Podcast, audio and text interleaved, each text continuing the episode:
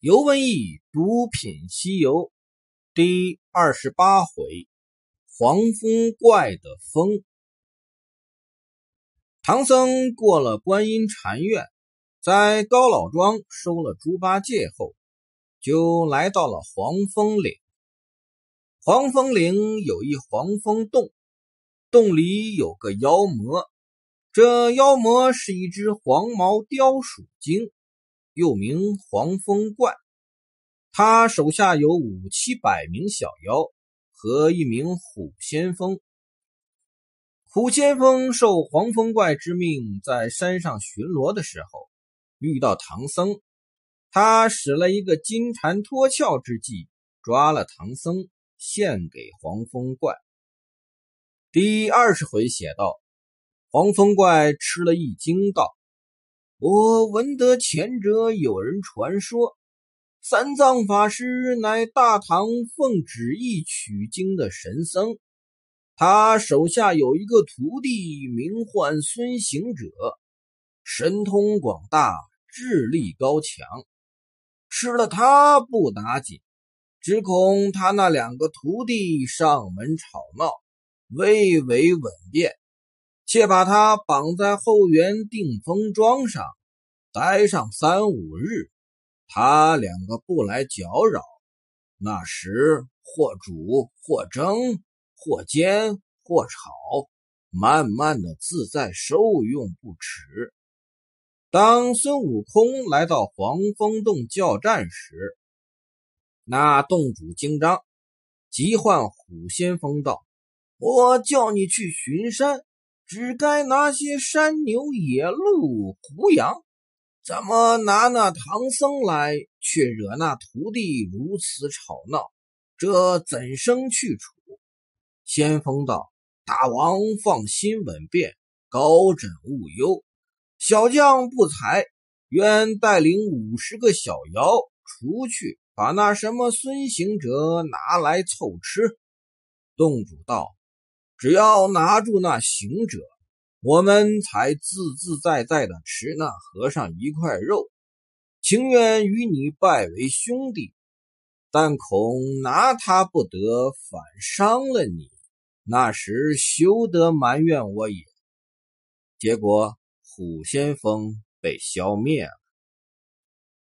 这里我们要注意几点：第一。黄风怪对取经队伍的了解是有人传话告诉他的。他知道孙悟空神通广大，智力高强。第二，黄风怪叫虎先锋去巡山，是拿些山牛、野鹿、胡羊什么的。也就是说，黄风怪是不吃人的。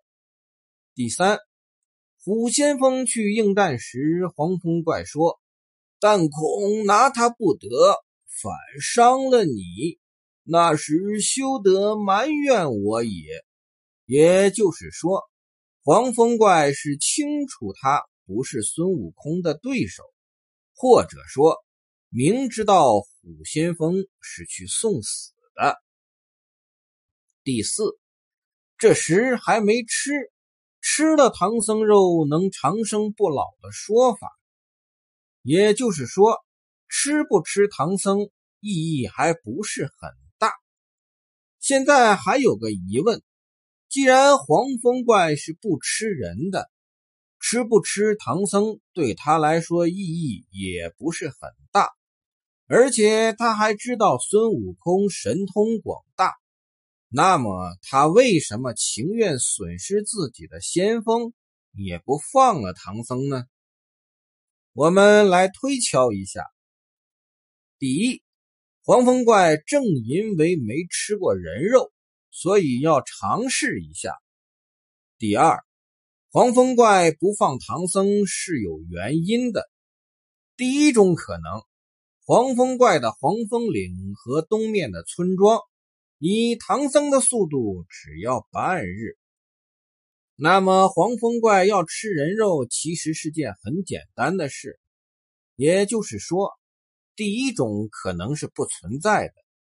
那么黄风怪不放唐僧有什么原因呢？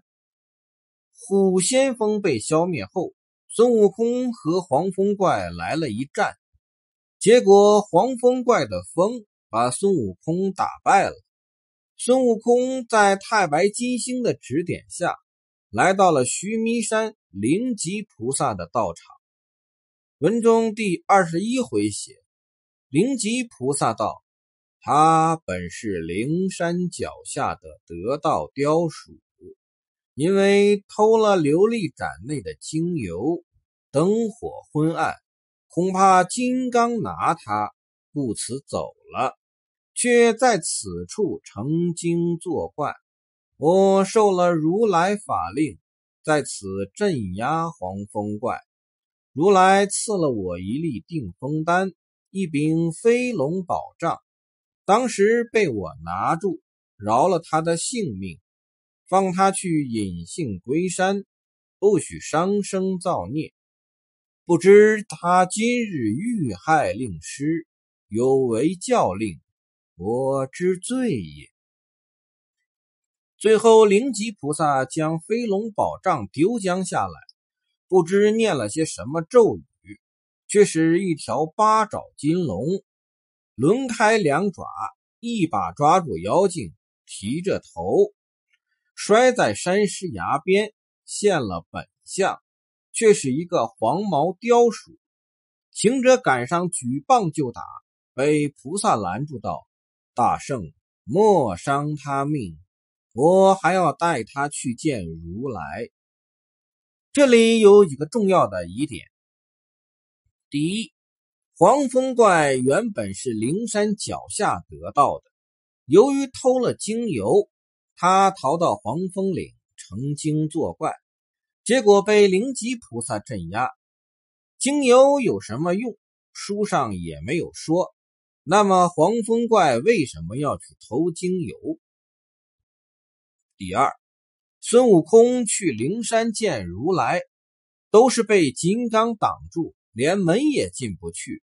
那么黄风怪是怎么偷到的精油呢？第三。灵吉菩萨在此镇压黄风怪，为什么早不带他回去见如来，偏偏要孙悟空来了后才带黄风怪回灵山呢？从这三点来看，黄风怪偷清油的动机不成立，他也偷不到精油，而且他是和孙悟空交战后才被灵吉菩萨带回灵山的。也就是说，黄风怪偷盗清油，在此作怪，只是个噱头。他其实是受如来之命来此和孙悟空交战的。这也是黄风怪能了解取经队伍不放唐僧的原因。那么，如来命他来这里和孙悟空交战，又是为了什么呢？文中第二十一回写道：“黄风怪与大圣斗经三十回合，不分胜败。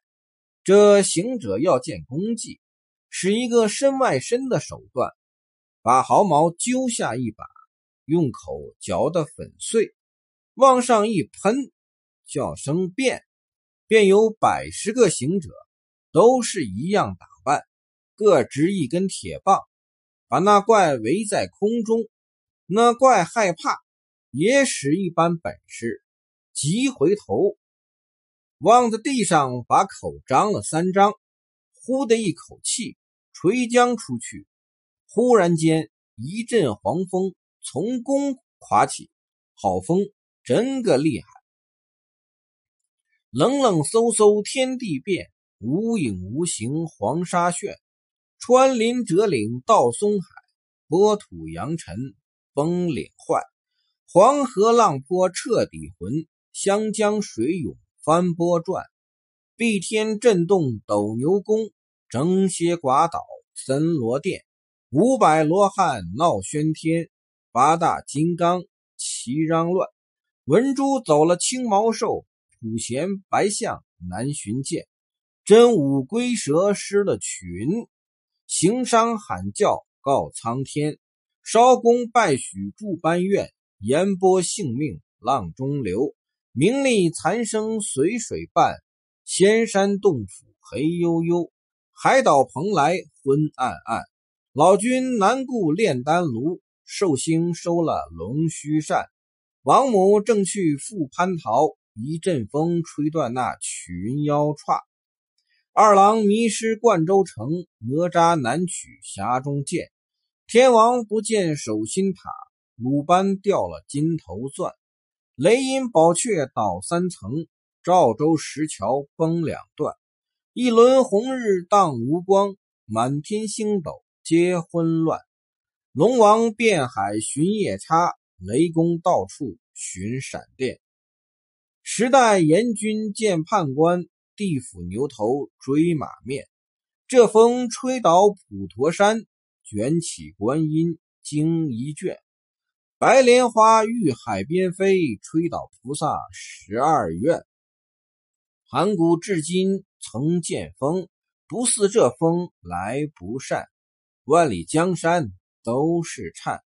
那妖怪使出这阵狂风，就把孙大圣毫毛变的小行者刮到那半空中，却似纺车一般乱转。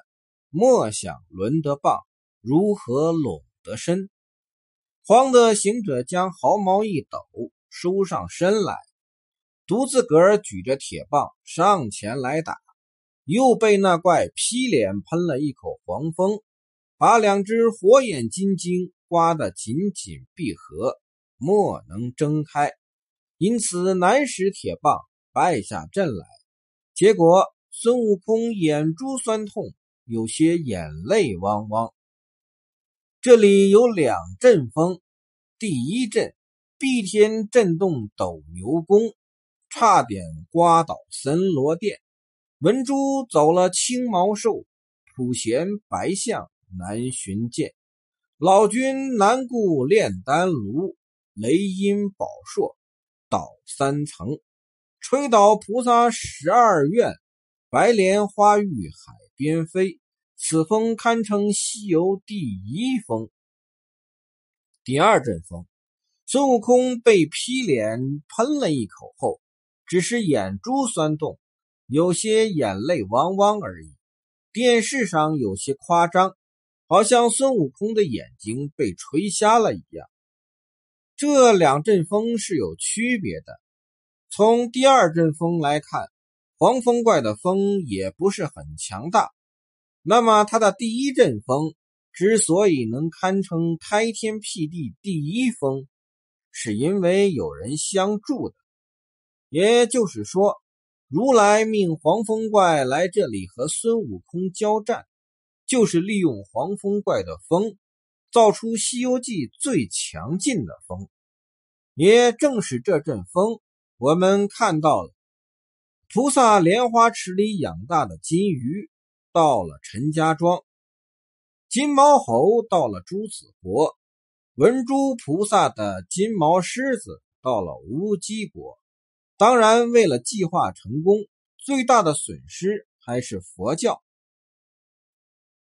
雷音宝阙倒三层，吹倒菩萨十二愿。